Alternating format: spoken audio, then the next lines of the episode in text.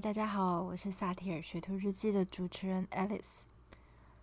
在这一次的萨提尔学徒日记里头，嗯，我想如果先前有曾经来听过我前一个版本的 Podcast 的听众，如果你再一次的来到了这里，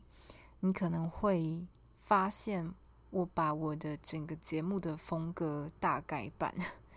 因为在前一个版本中。我发现自己用了太多自己个人的经历去分享。我并不是害怕去分享我自己的故事，而是说，当今天这个只是我的故事的时候，它可能对于某一些人有用，但是对另外一些人，它就会变成是一个，呃，我只是在自说自话、自言自语的状况。那这件事情，其实我在我的 podcast 的后台那里，我也有发现说，嗯，除了这个是可能的原因之外，另外一个就是我的节目长度真的有点太长了，因为很长，我看到就是我之前大概上传了三集，那这三集一集比一集长，结果我就注意到。呃，大部分的听众其实大概听了十来分钟就会选择把它关掉，所以我觉得节目的长度是我第一个需要去调整的。那第二件事情，第二个动机让我觉得我必须要重录的原因，是因为有一次我跟我一个非常要好的朋友，我们在聊天的时候，他很仔细的跟我核对了。我在前一个版本的萨提尔学徒日记讲到的内容，然后因为他太仔细的去核对了，所以我突然觉得，哇，我是不是讲的其实很不亲民啊？因为就如同我这个 podcast 最一开始取名的学徒日记，我就是希望说分享我自己的学习经验。那这个学习经验。就好像我跟大家都是同学，那同学跟同学之间，应该是要用一种能够白话的，然后让人明白，就是我懂你的不明白，所以我能够用一个比较白话、浅显易懂的方式，让来听的人一听就是感觉到说，哦，原来萨提尔这里讲的是什么。哦，那里讲的沟通姿态又是什么？资源是什么？冰山譬喻是什么？在这样的情况下，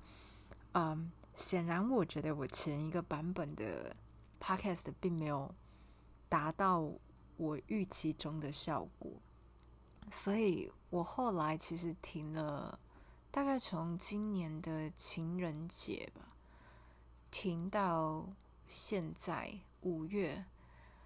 后来。呃，我有，我就一直在想，说我停的这一段时间，我还是想要，我还是我知道，我还是想要做这件事情的，因为萨提尔在我的生命中，对于解决一些困境是很有帮助的，所以我才会希望如果可以的话，我也想把我所得到的分享给其他人，尤其是我身边的人，他们又也曾经在跟我谈话的过程中，从中获得一些比较不一样的观点，然后甚至因此改善了跟他的跟他们的伴侣之间的关系。所以我就会很希望说，啊，我想要让大家知道萨提尔是什么。可是坊间有许多谈萨提尔的，嗯，文章其实都有一点去误解了萨提尔。他好像把萨提尔当成是一种沟通方式，可是对我来讲，萨提尔它不是沟通方式，它有一个非常大的前提，其实是我们要先了解自己。了解自己，在遇到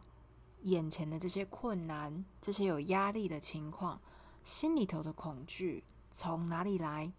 然后我们为什么会选择类似的做法去应对眼前的这些困难？这些其实都是可以从我们大概在十八岁之前，或者可能有一个分界，另一个分界是关于你的大脑成熟。的年龄大约是二十二岁，大概就是十八到二十二岁之前的这一段，你跟原生家庭成员的互动，还有你在学校跟同才，还有跟师长之间的互动，会非常关键性的决定了我们在未来的人生里头，我们是怎么去面对眼前的困境。那。因为这段时间我还是很想录啊，所以我有去升级了我的设备。不过在升级的过程中也是有点一波三折。就是我买了转接线之后，我发现我的转接线不能用。就是一买来第一次插电，OK，它有通电。然后第二次就在当天晚上我准备要录的时候，它就没有办法通电了。所以我又得拿回去换。送修等等，那不过我也还蛮感谢有这一段这段空白的。我有时候觉得人生的空白，吼，是为了要让你让我们去体验一点什么，所以他给出了一点空白，让我们可以稍微暂停喘息一下，然后重新去看待某一些你可能觉得很不幸、不快乐、很负面的事情。那对我来说，就是这一段经历。我之后有机会的话，我也会在节目里头慢慢的分享。另外一个促使我想要改版的动机，是因为我其实，在前一个版本的《萨提尔学徒日记》里面，我就已经有想要找配乐，可是当时呢，为了配乐的版权的事情。我去联系原作原歌原歌手，对原唱，我在说什么？对我去联系了原唱，但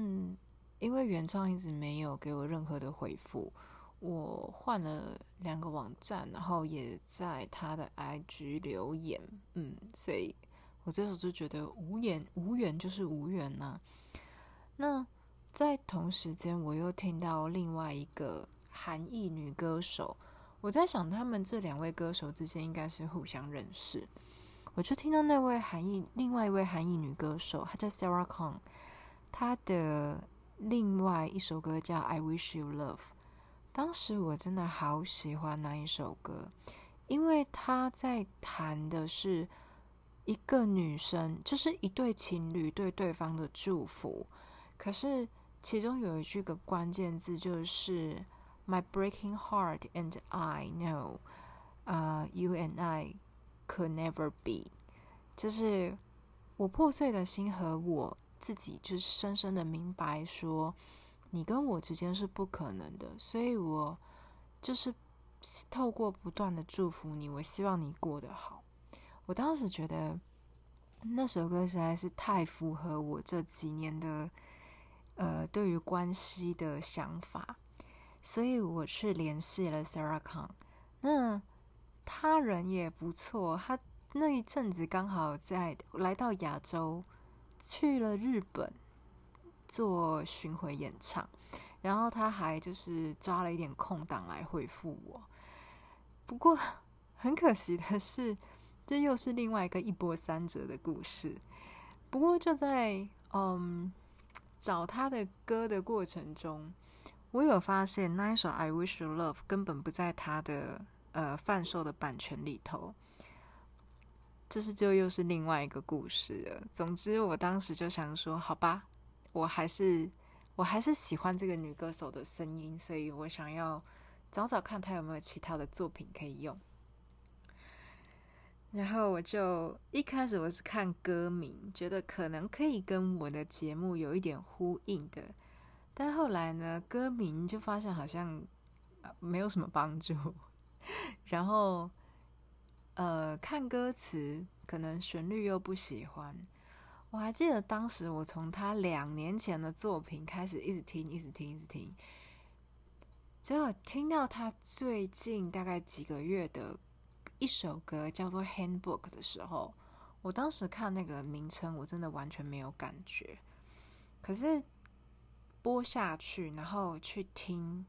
他的歌词，我突然发现。这好适合拿来讲我们在萨提尔里面会一直不断谈到的冰山譬喻里面的期待，所以我当时就突然有一个想法，就是其实我们人在成长的过程中，会有对很多不同的角色，在不同的关系里头，会有很不一样的期待。那这些不一样的期待。除了是来自于你跟原生家庭、你跟同学、同差、师长之间的相处之外，其实我突然发现还有来自所谓的大众流行文化。诶，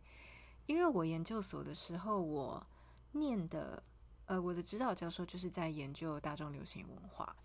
所以我当时其实我突然意识到说，诶，这一些不管是电影、娱乐产业。流行乐、小说等小说文本等等，其实都相当程度上的去形塑了我们对所谓的关系的期待。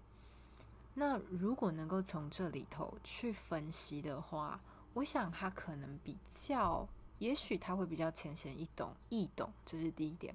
第二点是，呃，也许大家可以比较快速的去掌握到说，哦，我也。有过这样子期待，那确实可能是来自于什么样子的？呃，可能是歌，可能是电影，哦，像比如说，如果这个人爱你，他可能就会为了你有一些比较，嗯，他的他会为了你情绪很高昂，诸如此类的。但，嗯，但真的是如此吗？所以我当时听完《Handbook》的时候，我我就想要把我的 Podcast 整个做一个改版。所以啊，从第一集开始，这一集只是续集，跟稍微跟大家稍微介绍一下我为什么会有整个大转弯。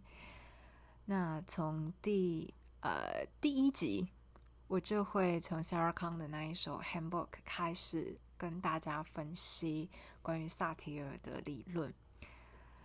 那至于原先的集数内容，因为其实我看到它还是有累积一定的下载次数。毕竟我其实完全没有跟身边的人宣传说：“哎，我又录了一次新的 podcast 哦，请帮我增加流量。”我完全没做这件事情，但是它还是默默的累积了三百多个下载数。这一点，我就让我意识到说，其实大家对于所谓的呃心灵成长、自我价值等等这样子的概念，可能都还在一个不断搜寻探索的阶段。我相信是还是有人有需要的，所以原先的集数，我会在之后配合我的新的 podcast 内容。重新做剪辑之后再上传，所以它会变成是我后续的集数的素材。好，那大概就先介绍到这边，希望大家会喜欢新的版本的《萨提尔雪特日记》，我们就第一集见，拜拜。Think of you once in tune. And someday, after a year or two, maybe then I